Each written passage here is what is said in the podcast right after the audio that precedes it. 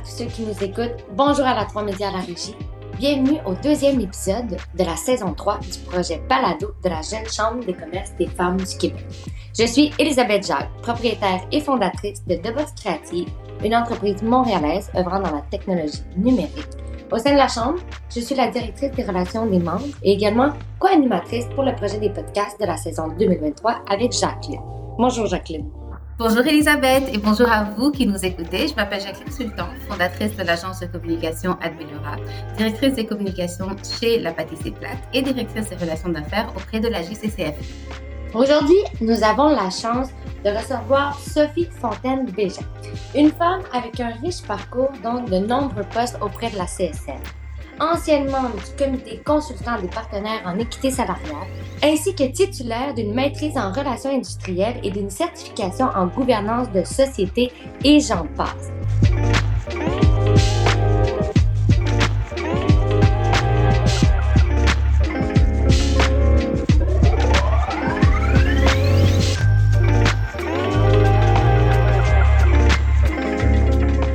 Sophie. Donc, en ce 8 mars, nous soulignons la Journée internationale des droits des femmes, en se penchant sur les conditions de travail des femmes au Québec. Le contexte des femmes au travail a évidemment beaucoup évolué au cours des dernières années et plusieurs facteurs ont contribué tant bien favorablement que défavorablement à cela. Dans ce nouveau monde post-pandémie, de quels changements pouvons-nous témoigner et à quels défis faisons-nous face?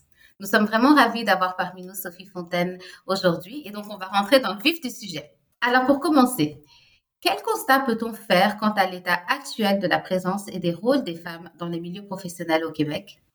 En fait, euh, je dirais que à l'heure actuelle, les femmes sont plus présentes que jamais, évidemment, euh, dans le, marché du travail, dans les différents milieux professionnels, et on les retrouve euh, dans beaucoup de secteurs d'activité où on les retrouvait pas auparavant. Euh, je dirais qu'à l'heure actuelle, ce qui me préoccupe davantage, c'est plutôt euh, la période post-pandémique, en fait, euh, où on a pu constater, en fait, une grande tristesse pour moi, si je puis dire, qu'à l'occasion de la pandémie, où on a dû fermer plusieurs commerces, où les entreprises ont été mises à mal, où la situation a été assez difficile, on a beaucoup compté sur des professions féminines sous-évaluées, en fait, et ça a été l'objet d'un débat important. Mais aussi, euh, ça a été l'occasion en partie de retourner les femmes chez elles. Euh, stratégie que je ne pensais pas revoir et qui avait été beaucoup utilisée euh, dans les deux après-guerres, etc. Donc aujourd'hui, on, se rend compte que euh, les femmes restent tout de même vulnérables sur le marché du travail et que ce sont souvent les premières à faire les frais de crises importantes qui se déroulent, même malgré que nous vivions dans une société privilégiée, je dirais, un monde quand même moderne. Au Québec, on est, on était à l'abri des soubresauts de la crise économique de 2008 pas mal quand même. Et donc euh, aujourd'hui, euh, c'était quand même assez euh, étonnant de voir que ces, ces, ces, conséquences ont été encore assumées par les femmes, que ce sont elles, ça a mis beaucoup en lumière en fait le fait que les femmes ont beaucoup pris charge des responsabilités familiales pour celles qui avaient des enfants. Et ça a eu aussi des répercussions, je dirais, sur leur progression professionnelle à toutes sortes de niveaux. évidemment, les femmes qui avaient des rémunérations euh, modestes euh, en ont vécu les frais, parfois ont même dû travailler beaucoup plus, paradoxalement, que ce qu'elles avaient, pouvaient faire euh, au départ. Et euh, dans le cas de la progression professionnelle des femmes dans les milieux euh, professionnels, si je pense par, par exemple au milieu universitaire, on a constaté que à l'occasion de la, de la période pandémique et post-pandémique, ça a retardé leur publication, les possibilités d'avancement, etc. donc, je dirais qu'aujourd'hui, oui, on est devant des avancées absolument incroyables sur le plan de la présence des femmes, entre autres, sur les conseils d'administration, euh, on retrouve davantage euh, de, jeunes femmes, des femmes de tous âges euh, qui sont propriétaires d'entreprises, qui développent l'entrepreneuriat, mais en même temps une grande vulnérabilité jusqu'à un certain point lorsque se présentent des événements imprévus et soudains. Par exemple, si on parle du niveau professionnel, en 2020, la proportion entre les femmes et les hommes était plus ou moins équivalente au niveau, euh, si on parle de 5% chez les femmes et 6% chez les hommes, les hommes, pardon, les deux années suivantes, donc 2021-2022, il y a une grosse hausse de professionnels ou d'entrepreneurs chez les femmes et les hommes. On parle de 17% et de 10% Comment qu'on explique ça? On sait que oui, le retour à la maison, mais aussi une hausse sur le milieu d'entrepreneuriat et professionnel. Donc, comment de, de balancer le tout? Euh, ben, je suis pas une experte de la question, en fait, euh, mais je me suis beaucoup posé la question à la suite de nos premières discussions. Puis, euh, je pourrais peut-être émettre quelques hypothèses non vérifiées, mais qui pourraient peut-être être intéressantes comme sujet de recherche, je dirais, pour les milieux universitaires ou peut-être les milieux euh, comme le vôtre qui, qui euh, parfois apportaient des recherches. Donc, euh, moi, j'ai l'impression que cette vulnérabilité dont j'ai parlé un peu plus tôt dans ma question, les femmes l'ont constaté. Je dirais qu'il y, y, a beaucoup d'éléments, en fait, qui sont importants dans, dans, la question que vous posez. c'est ça témoigne beaucoup du, du, changement de valeur, en fait, chez les femmes. on a beaucoup valorisé par le passé l'entrepreneuriat, euh, on a beaucoup valorisé, en fait, euh, pas l'entrepreneuriat, mais le salariat chez les femmes. C'était une espèce de garantie de sécurité d'emploi, qu'il allait avoir moins de fluctuations, un certain régime de retraite, particulièrement pour les femmes qui se trouvaient dans des situations euh, de travail dans le secteur public. Et euh, aujourd'hui, en fait, euh, avec la possibilité pour les femmes d'occuper différentes fonctions, d'accéder de, de, à plusieurs formations, euh, si on pense euh, à l'ingénierie, on pense à plusieurs secteurs où les femmes étaient peu présentes auparavant. je pense que les femmes ont moins peur aussi. Je pense que c'est une chose que je vérifierais. La, la peur de sauter, elles ont des modèles, ce qu'elles n'avaient pas auparavant. Il y a des programmes de subvention et de bourses qui s'adressent particulièrement aux femmes. Euh, il y a la possibilité pour les femmes d'être, euh, d'avoir plus de liberté jusqu'à un certain point, quoique vous allez certainement me dire qu'en tant qu'entrepreneur, les horaires de travail sont parfois fort exigeants, euh, qu'il y a tout un mythe au sujet de, de cette liberté entrepreneuriale-là. Mais quand même, j'ai vraiment l'impression que tout ça mis ensemble, que l'actualisation des valeurs, euh, le choix de faire ce qu'on a envie de faire, et qu'aujourd'hui, les possibilités pour les femmes, elles sont infinies. Je, réfléchissais à la grand-maman de mes enfants, est une jeune grand-maman. En fait, elle avait 37 ans lorsque j'ai eu mon, mon bébé, euh, mon premier enfant. Alors, c'était quand même euh, tout jeune à, l'époque. Et à cette époque-là, euh, elle, venait, d'une famille d'entrepreneurs. Son père avait une entreprise importante d'équipement stainless pour l'industrie du lait. Donc, on est euh, à cette époque, euh, fin des années 80, début des années 90, et euh, il, était très clair pour, pour sa famille, il y avait plusieurs frères et sœurs, que l'entreprise serait une entreprise familiale, mais passée aux garçons seulement. Et là, on est en, dans les années 90, pas en 1942. Euh, et que euh, l'entreprise serait non seulement transmise aux garçons, mais que l'héritage serait transmis aux garçons de cette famille-là. Donc, euh, il y avait quelque chose de, ça a été quelque chose pour moi de, de très confrontant de constater cette réalité-là parce que les femmes de cette famille qui me semblait, qui, qui, était quand même progressiste, la grand-mère de mes enfants est une femme formidable, extrêmement euh, cultivée, euh, qui, qui, qui, la littérature. C'est une femme de son temps, c'est une femme moderne qui vivait dans un système familial où euh, les rapports à l'entrepreneuriat étaient très genrés. Et donc, je trouve que le bon qui a été fait aujourd'hui entre cette période-là, bon, peut-être que c'était uniquement attribuable à cette famille-là, mais ça témoigne tout de même d'une euh, d'une façon de voir les choses au Québec euh, quant aux entreprises. C'est juste un tout petit exemple. Ça ne veut pas dire que c'est nécessairement le, cas de tout le monde. Mais c'était quand même pas une tradition euh, dans l'industrie, je dirais. Euh, on s'entend qu'on est vraiment dans, un secteur euh, de, production, de, de, transformation en fait de matières premières. Donc, c'est des secteurs où les femmes étaient moins présentes. Mais c'est quand même intéressant de voir à quel point aujourd'hui, euh, c'est quelque chose qui passerait définitivement pas bien dans les familles. exact, exact. Et, et donc, c'est pour ça que j'ai vraiment l'impression que ce, cette transformation du système de valeurs, euh, le fait que les femmes veulent s'actualiser, pas uniquement dans, dans, une relation salariée, c'était présenté comme un dogme pendant très longtemps parce que c'était une sécurité, il y avait une loyauté à l'entreprise pendant très longtemps. On n'est plus dans ces, euh, dans ces modèles-là, ce qui est une très bonne chose. Oui, non, mais aussi, on, on a l'opportunité en tant que femme entrepreneur ou même intrapreneur ou quelqu'un qui veut se partir en projet, on a maintenant plusieurs ressources qui existent, plusieurs outils qu'on peut aller chercher pour se développer, que ce soit des subventions ou juste de l'aide ou des conseils ou même euh, des chambres de commerce comme la jeune chambre de commerce des femmes du Québec. Euh, tu sais, il y en a qui existent puis euh, qui nous entourent. c'est Exact.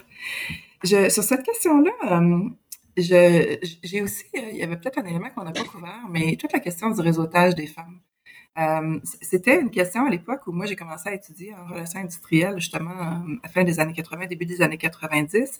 Euh, il y avait beaucoup d'études, en fait, sur le fait que les hommes étaient réseautés, que les réseaux informels étaient extrêmement présents du côté des hommes et que chez les femmes en milieu de travail, parce que les femmes étaient plus susceptibles de respecter les règles de manière formelle, ben ce réseau informel n'était pas nécessairement aussi bien développé. Alors, euh, justement, la Jeune Chambre de commerce des femmes, euh, la gouvernance au féminin, en fait, plusieurs organismes qui ont mis de l'avant le réseautage euh, féminin euh, ont joué un rôle extrêmement important pour faire en sorte qu'il y ait un, un, système de mentorat à la limite qui se développe chez les femmes, qui était mais très, très peu présent il y a à peine 30 ans je dirais que dans tous les milieux, y compris dans le milieu syndical, c'était beaucoup moins développé.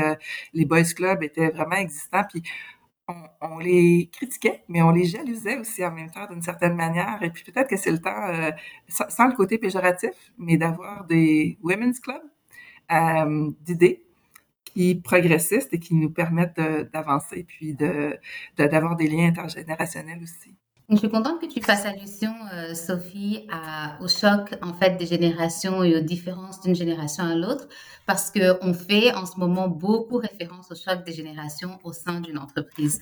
Donc, sur les réseaux sociaux, il y a des mimes sans fin, des caricatures des différentes générations. Et j'aimerais savoir, à ton avis, premièrement, et selon ton expérience, est-ce que ces caricatures ont ne serait-ce qu'un petit fond de vérité et surtout comment les femmes des générations Z ou Y abordent et changent la place des femmes dans le milieu professionnel au Québec?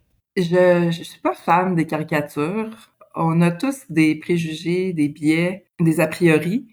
Euh, on les a toutes aussi, euh, qui peuvent parfois se confirmer en raison d'un comportement d'une personne euh, ou s'infirmer en raison du comportement d'une personne. Donc, je ne vais pas aller forcément dans ces généralités-là, mais je trouve qu'il y a des changements de, de, culture qui se sont opérés. Et pour les générations précédentes, dont la mienne, euh, qui moi je suis de la génération X, euh, s'est toujours considérée comme étant la génération du no future, euh, qui n'a pas eu de place, qui a été coincée euh, à certains égards entre la génération des baby boomers et les Y euh, qui nous ont suivis. Donc, on s'est un peu placé, on, était vraiment dans un, une situation où il n'y avait pas de débouché, où on est arrivé sur le marché du travail, que la situation était extrêmement difficile. Alors, je crois que ma, génération, celle des, X, moi, je suis du, début des X, en fait. Euh, ça a été extrêmement difficile et on a dû se modeler, en fait, sur la culture de travail, en partie des baby boomers, et porter des revendications euh, de renouveau féministe, en fait, je pense. Euh, parce que euh, il y a eu un creux de vague important, je dirais, au, autour des années 90, puis enfin quelque chose qui s'est mis à relever au tournant des années 2000.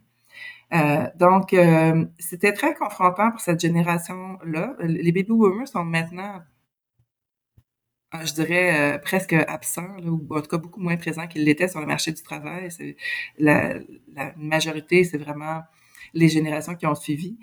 Et euh, ça, ça, a été assez difficile pour, pour, pour nous, donc, de de devoir embrasser la culture du travail, c'est-à-dire le dur labeur, euh, euh, que le travail c'est la, santé, que le travail c'est que, que le travail était au centre de la vie, mais en même temps pour les femmes, ça, devait on devait à la fois réussir professionnellement, avoir des enfants, avoir un couple harmonieux, euh, euh pouvoir partir en vacances, en fait tous les objectifs j'ai l'impression que euh, toutes les revendications qu'on a portées, que ce soit pour les garderies, euh, moi, lorsque j'étais euh, maman à 19 ans avec un bébé sous le bras, j'ai milité pour pour que les garderies puissent être mises en place, être subventionnées. on a fait également des revendications pour avoir un système de droits parentaux beaucoup plus conséquent. moi, comme étudiante, je n'ai eu aucun congé maternité deux semaines après mon accouchement, puis c'est encore le cas d'ailleurs des étudiantes. Euh, après mon accouchement, je j'ai dû continuer euh, à allaiter, puis aller à mes cours, puis faire mes examens euh, comme si rien n'était, et même qu'un prof avait exigé de moi que je fasse un examen plus difficile parce que j'avais eu deux semaines de plus que les autres pour étudier, alors que j'avais eu une césarienne à la mi-session. Donc, euh, les, choses ont... ça, c'est 91. Donc, il y, a beaucoup de choses euh, qui, ont, changé. On a porté des revendications, puis aujourd'hui, on est à l'époque où ces revendications-là ont porté fruit. Nous, on n'y a pas eu droit, puis les générations suivantes y ont droit et s'en prévalent. C'est pas toujours, c'est pas toujours facile parce que euh, il y a beaucoup de, de contraintes que, que, nous on a assimilées et que les plus jeunes non rejettent avec avec raison. On a porté ces revendications-là, mais je dirais que c'est davantage une dynamique de cordonnier mal chaussé. On a porté ces revendications-là, mais on se les applique pas nécessairement à soi-même, dans certains cas la conciliation famille, euh, travail, vie privée, études. Euh, la déconnexion est un enjeu qui est extrêmement important, mais nous-mêmes, on a de la difficulté à le mettre en place. Donc, euh, il y a un certain choc générationnel, oui, parce que les réalités de travail que certaines générations ont expérimentées sont fort différentes de celles que les, les idéaux que les jeunes portent. Maintenant, c'est pas juste un idéal, c'est aussi une réalité. Et ça, il faut qu'on soit capable, comme euh, génération qui se côtoie dans les divers milieux de travail, de, de d'actualiser tout ça et de faire en sorte que tout le monde puisse en bénéficier. La, la, différence que je vois aujourd'hui, et peut-être que j'ai tort, puis je veux, je veux pas en faire une réalité, mais dans ma perception à moi, puis toute perception est biaisée, vous savez, euh, je, je, pense qu'il y avait euh, une collectivisation peut-être un peu plus grande des enjeux et des, des revendications euh, autour de ma génération, puis qu'aujourd'hui, euh, il y a une certaine prise de conscience et de revendication peut-être un peu plus individuelle dans certains cas, ce qui fait en sorte que euh, ça, en apparence, parfois, les intérêts peuvent apparaître comme pas nécessairement contradictoires, mais ils peuvent s'entrechoquer. Et euh,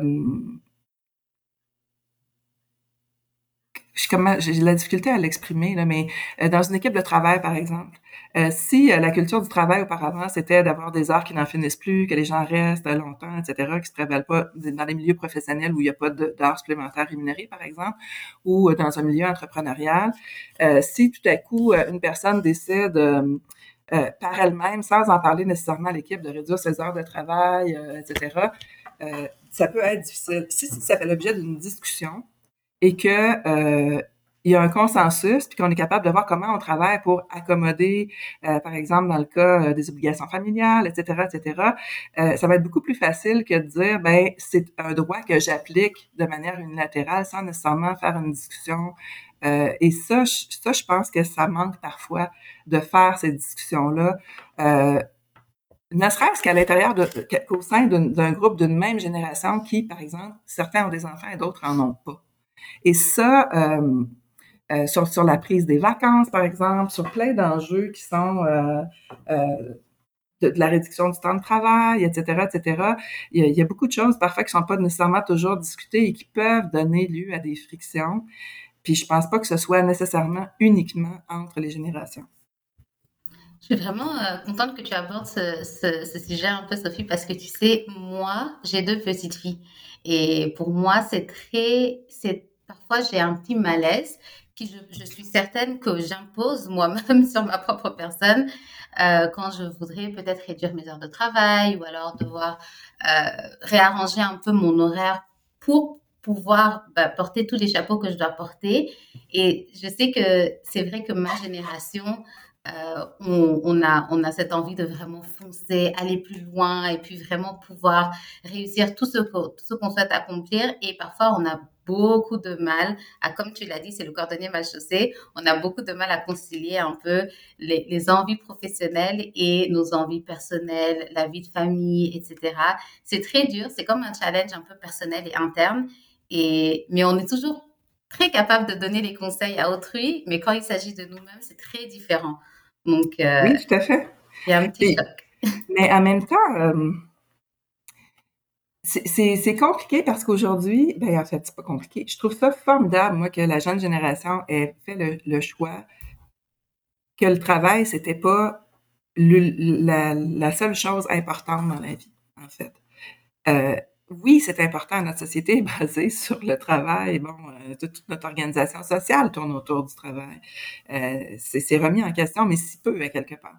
Là, ce qu'on dit, c'est est-ce qu'on peut faire en sorte que le travail reprenne sa juste place? Et pour certaines générations, les situations économiques qu'elles ont traversées étaient tellement difficiles que ça n'a pas été possible pour eux de faire ces choix-là.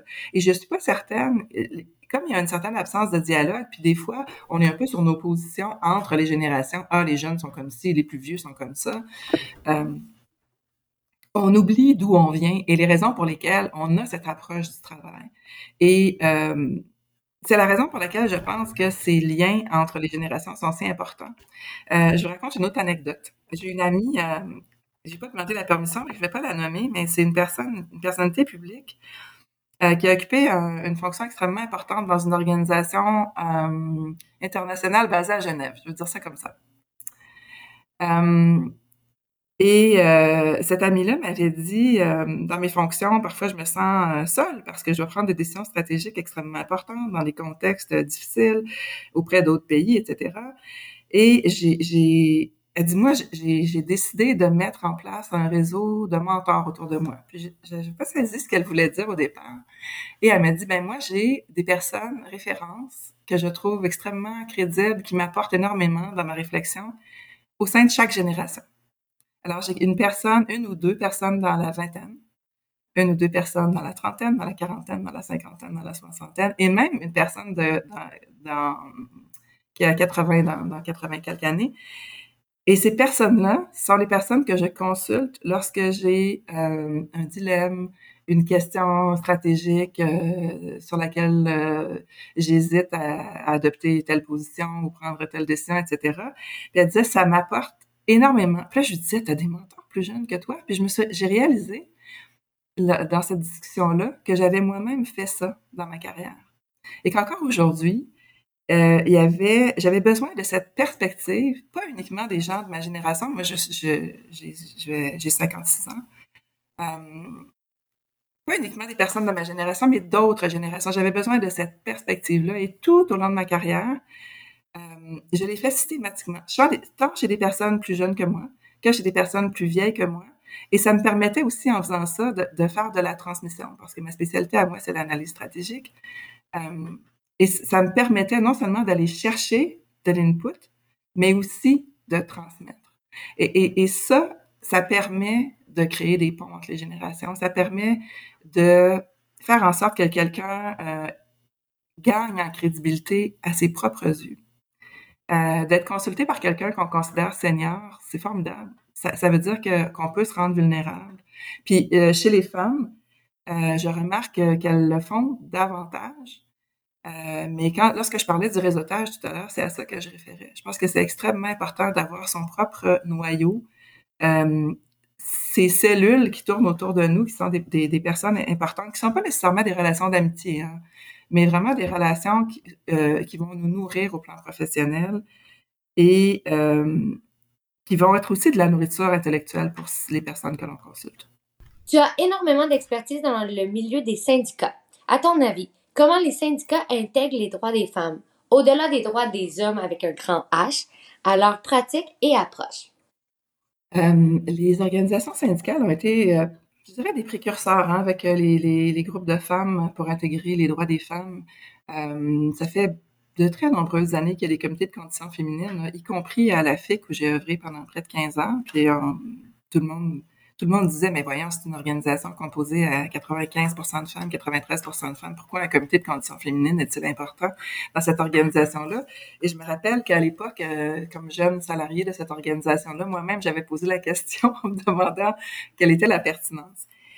Et, je me suis rendu compte, en fait, que sans les organisations syndicales, je suis pas certaine qu'on aurait été capable d'aller aussi loin euh, en matière de défense des droits des femmes, que ce soit en matière d'accès à l'avortement, euh, de droit à l'avortement, euh, que ce soit euh, sur la place du travail des femmes, les revendications eu égard au salaire minimum, toutes les, les, revendications initiées, entre autres, par Françoise David à l'époque où elle était présidente de la Fédération des femmes du Québec, sur la marche du pain et des roses, qui d'abord en 96, la mémoire est bonne, puis ensuite en 2000.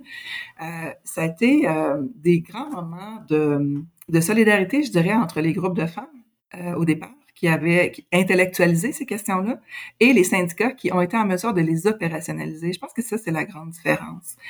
Euh, sur la question de l'équité salariale, les syndicats ont été extrêmement présents. Si vous faites quelques recherches, vous allez voir euh, les personnages qu'on avait développés à l'époque de Rachel et de Raoul. Euh, Rachel qui, tentait de monter dans, les échelles pour aller rejoindre le salaire de, de Raoul.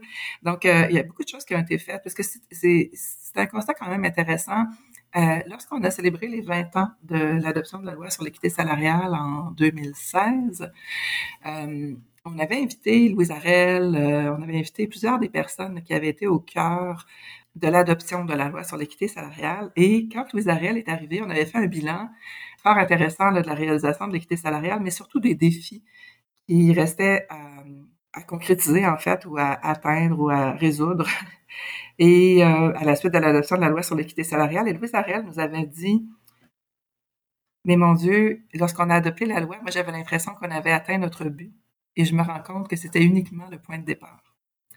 Parce que euh, une fois la loi adoptée, mais ça faisait pas en sorte que les milieux de travail avaient opérationnalisé cette loi-là, qu'ils avaient effectivement évalué les emplois et versé des correctifs salariaux qui devaient être versés aux personnes qui occupaient des emplois dans des catégories d'emplois féminines.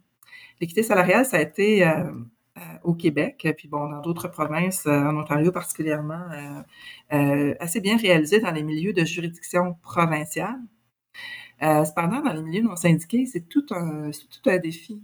Pourquoi? Parce que c'est une question qui est extrêmement complexe, que les employeurs n'ont pas développé ces expertises-là dans les milieux, et que là où les femmes n'étaient pas organisées sur une base syndicale, elles ont à peine euh, le loisir, la possibilité euh, de faire valoir les droits prévus aux normes du travail. Alors, euh, de manière générale, elles elles vont pas revendiquer des droits associés à l'équité salariale, une démarche extrêmement complexe qu'elles ont peine à comprendre, en fait.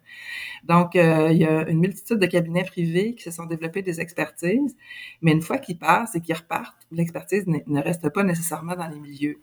Alors, je dirais que le, milieu syndical a été beaucoup en appui avec des groupes communautaires pour faire en sorte qu'on puisse soutenir aussi euh, les revendications et surtout, je dirais, particulièrement dans au cours des, des 10-15 dernières années, une fois qu'on a constaté que la première vague de dossiers d'équité salariale avait été faite particulièrement dans les milieux syndiqués et qu'on a réalisé à quel point euh, les milieux non syndiqués euh, n'avaient pas n'avaient pas pu bénéficier autant en fait des fruits de, de l'équité salariale, Bien, on a fait des revendications pour que ces milieux-là soient davantage protégés, euh, dont par les interventions, entre autres, au comité des partenaires euh, euh, en équité salariale, qui est responsable de conseiller là ou la ministre euh, sur, sur l'application de la loi. Donc, beaucoup de choses ont été portées sur ce plan-là mais aussi pour euh, faire en sorte qu'il y ait un meilleur équilibre travail-famille. On a beaucoup travaillé sur des questions de violence euh, dans les milieux de travail, de, de violence sexuelle, de harcèlement psychologique qui touchait beaucoup de femmes aussi. Alors, je dirais que la sensibilité de la question femmes dans les organisations syndicales, dans toutes les organisations syndicales d'ailleurs, euh, la CSN a été un, acteur de premier plan sur, sur l'ensemble de ces questions-là, mais au sein de l'ensemble du mouvement syndical, c'est une question qui est euh, importante et pas que le 8 mars. On ne pourrait pas parler de la Journée internationale des droits des femmes sans parler d'équité salariale. Donc, merci Sophie d'avoir vraiment amené cet angle euh, additionnel qui est toujours au centre des conversations euh, lorsqu'on parle d'équité entre les femmes et les hommes. On a longtemps aussi entendu parler du plafond de verre mais on parle aussi beaucoup de la falaise de verre, c'est-à-dire le fait de mettre des femmes dans des entreprises qui sont déjà en crise ou en situation critique euh, et de les voir échouer malheureusement. Ce phénomène, est-ce que, à ton avis, il est réel au Québec et comment les femmes peuvent éviter ces situations ou tout au pire euh, s'en sortir? Je trouve que c'est une question euh, extrêmement complexe parce que je pense pas qu'il y ait un seul modèle en fait je pense que dans certaines entreprises euh, qui accordent peu de valeur à la place des femmes, mais qui se sentent de la pression parfois, oui, ils vont faire des sacrifices en des sacrifices dans vraiment dans, le sens euh, péjoratif du terme, si je peux dire, euh, en se disant ben on va placer une femme, puis de toute façon ça va être quelqu'un de transition, mais mais je pense que c'est réel dans certains milieux, mais je pense pas que ce soit une tendance nécessairement généralisée.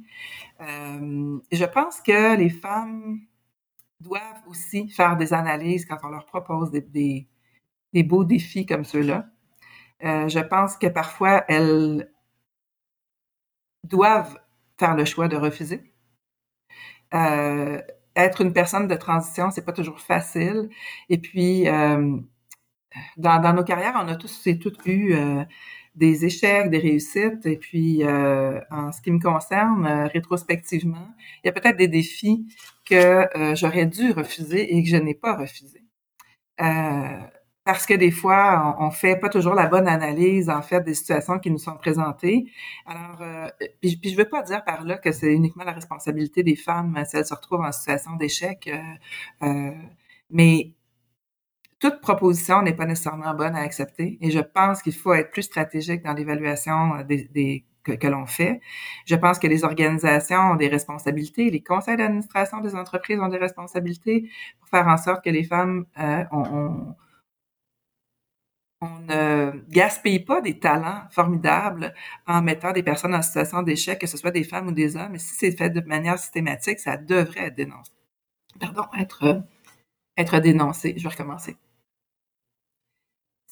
on se rend compte que certaines entreprises utilisent systématiquement les femmes et font du women washing, finalement, euh, pour, euh, pour dire, ben nous, on va avoir rempli notre quota de femmes. C'est aussi vrai pour la question de la diversité, on pourrait y revenir certainement. Mais euh, je, pense que ça peut pas être uniquement parce qu'une personne remplit un quota, ça, doit être pour ses compétences qu'on la place et que les défis dans lesquels on place les gens, les femmes, eh bien, ça doit être des défis euh, qui sont réalistes et nous-mêmes aussi, on a une responsabilité de faire euh, une évaluation de ces situations-là. Mais euh, je suis assez d'accord que c'est triste de, se retrouver parfois devant des situations où on a des femmes formidables qui pourraient prendre des défis, puis finalement, aucune des conditions n'est réunie pour qu'elles puissent efficacement faire le boulot pour lequel on les a engagées. Oui, euh, justement, tu as mentionné diversité. En quoi la diversité a un impact sur les conditions des femmes dans le milieu professionnel au Québec? En fait, quels sont majoritairement les enjeux soulevés par les femmes issues de la diversité? Ben, en fait, euh, c'est un angle euh, que, pendant longtemps, on a pas vu. C'était vraiment un angle mort qu'on a euh, pas nécessairement ignoré, je dirais, mais la question des femmes, euh, les femmes étant la moitié de l'humanité, euh, ça a pris beaucoup de place, puis cette question-là est toujours pas réglée. Alors, parmi les femmes, même au sein de la FFQ, vous en avez certainement entendu parler au cours des 15 dernières années, ça a été un enjeu pas toujours facile, cette question de l'intersectionnalité, en fait, mais aussi de la question de la diversité de manière générale. je pense que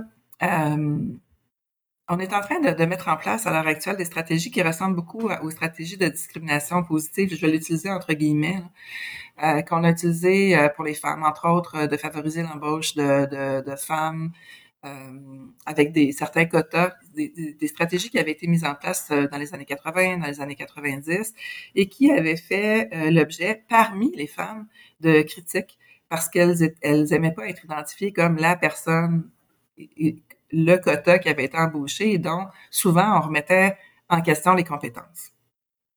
Euh, Aujourd'hui, euh, la question est délicate justement parce que euh, il y a une nécessité très claire de faire en sorte que l'ensemble de, nos milieux de travail soit représentatif de la société dans laquelle on évolue, c'est-à-dire une société qui est bigarrée, qui est très, euh, qui, est beaucoup, qui est diversifiée, etc.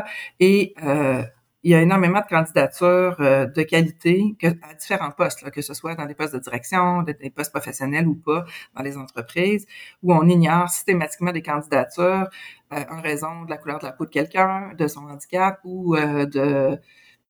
Le président du syndicat avec lequel je travaille à l'heure actuelle parle de minorité visible et audible, dans certains cas.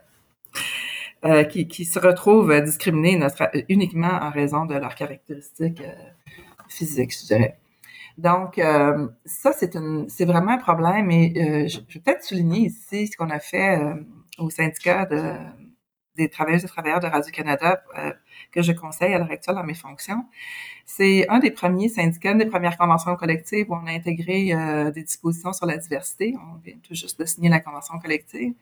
Et on a décidé de mettre en place un programme de stage pour les personnes issues de la diversité.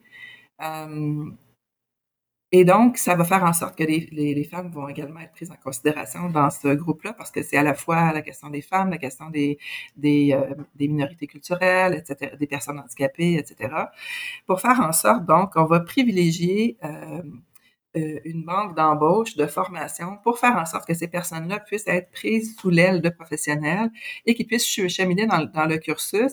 Parce qu'un des problèmes que l'on constate dans les milieux de travail, c'est que c'est pas si difficile d'attirer des personnes qui sont issues de la diversité, mais c'est les retenir qui est compliqué parce que les milieux de travail leur font pas beaucoup de place. Et euh, les organisations s'enorgueillissent en fait euh, d'embaucher des personnes issues de la diversité, mais une fois qu'elles sont embauchées, ça n'occupe pas de temps. Alors, on avait vraiment un souci de faire en sorte que ces embauches-là ne soient pas vaines, qu'on puisse mettre les personnes en situation de réussite et non en situation d'échec, en leur offrant un accompagnement euh, pour que euh, on puisse bien les intégrer dans les milieux de travail. Donc, évidemment, la question femme, euh, ce que ça a fait, c'est que ça a créé tout un niveau de complexité. C'était plus uniquement la question d'embaucher des femmes, mais aussi de, de s'assurer que les femmes que l'on embauche, elles soient représentatives du microcosme dans lequel on, on, évolue, de la société québécoise dans laquelle on évolue.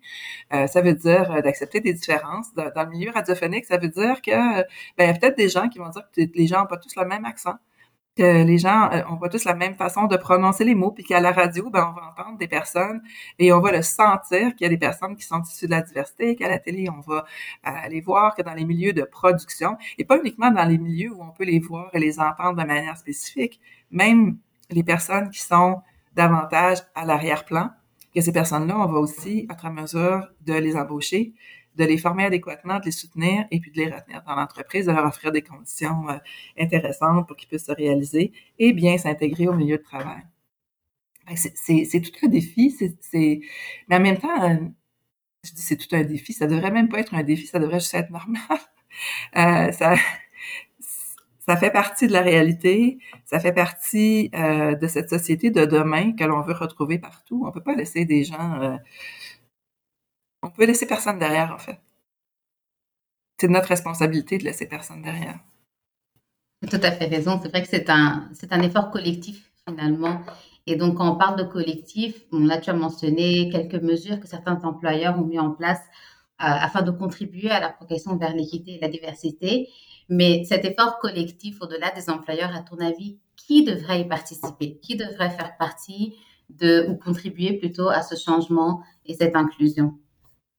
Ah, ben ça, ça part du milieu scolaire. Euh, c'est pour moi, c'est une question de, de valeur. Je sais pas, c'est tellement une évidence pour moi que à chaque fois, ça me désarme de voir euh, à quel point il y a des milieux qui, peuvent, qui sont encore fermés, euh, qu'on constate que euh, à l'embauche, c'est extrêmement difficile pour les personnes qui sont issues de la diversité, qui, qui sont facilement identifiables, si on veut, par leur nom, etc. Que quand on fait des analyses, on voit qu'il y a des CV qui sont systématiquement mis de côté à compétences égales, etc. Je ne m'explique pas ça. Euh, je, pense que plus la société québécoise va se diversifier, plus la, puis je parle du Québec parce que bon, c'est le milieu dans lequel je travaille, mais plus notre société va se diversifier, plus on va avoir euh, partout des gens qui proviennent de cette diversité-là. Dans l'éducation, il faut que ce soit clair. Tout le monde est égal. tout le monde, tout le monde devrait avoir les mêmes possibilités, une égalité des chances. Et puis, à partir du moment où on sait que c'est pas le cas, ben il faut participer puis faire de l'éducation. Il faut, euh, il faut dire aux gens de foncer. Il faut développer des stratégies. Il faut faire en sorte que les milieux soient davantage sensibilisés. À l'heure actuelle, ça se produira pas. La nouvelle génération ne sera pas sur le marché du travail avant quelques années encore, ceux qui sont à la petite école. Et donc, à l'heure actuelle, cette sensibilisation-là, elle est importante. La question la question du, racisme systémique, c'est extrêmement important pour moi. On n'a jamais eu peur de parler de discrimination systémique fondée sur le sexe quand il était question d'équité salariale. Pourquoi on aurait peur de parler de racisme systémique dans les entreprises? Exact. Puis si je peux faire un commentaire, c'est un peu déplorable parce qu'on invite les gens à venir ici, on invite les gens à faire partie de notre communauté, mais après ça, on leur, on les discrimine, on les met de côté, on leur offre moins ou avoir de, que ça soit plus difficile et autres. Donc, en fait, il faut trouver cet équilibre et équité-là nous-mêmes aussi. Mhm. On est quasiment moins de Québécois que d'immigrants. Euh, maintenant, à l'heure où on se parle. Donc, pourquoi ne pas faire une communauté ensemble au lieu de euh, être en guerre ou de discriminer ou mettre des gens à l'écart dans des milieux professionnels, éducationnels, familiaux et autres? je pense que c'est, mm-hmm. il, faut, faut trouver le bon sens aussi dans tout ça.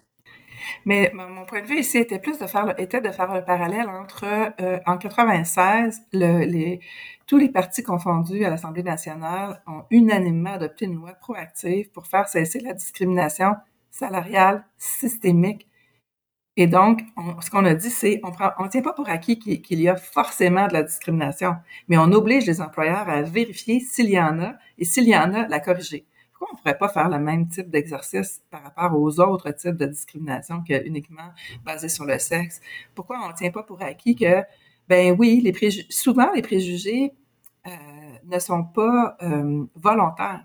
C'est souvent même des involontaires. Puis le réflexe à l'heure actuelle de repli sur soi et de refuser même de réfléchir au fait que peut-être on a des biens inconscients et que ce serait important de les regarder, c'est ça qui est un problème.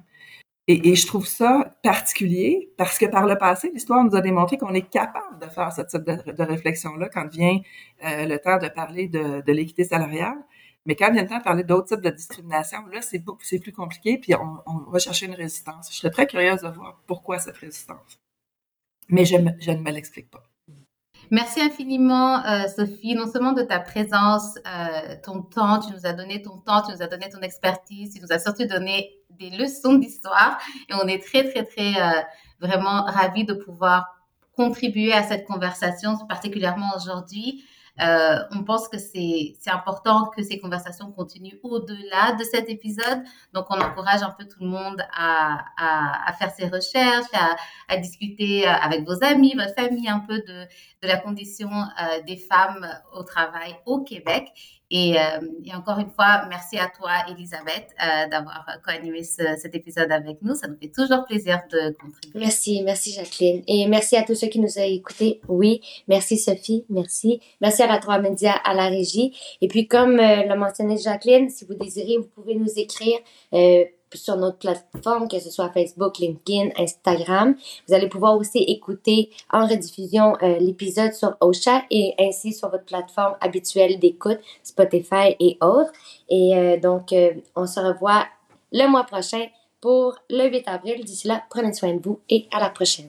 Merci.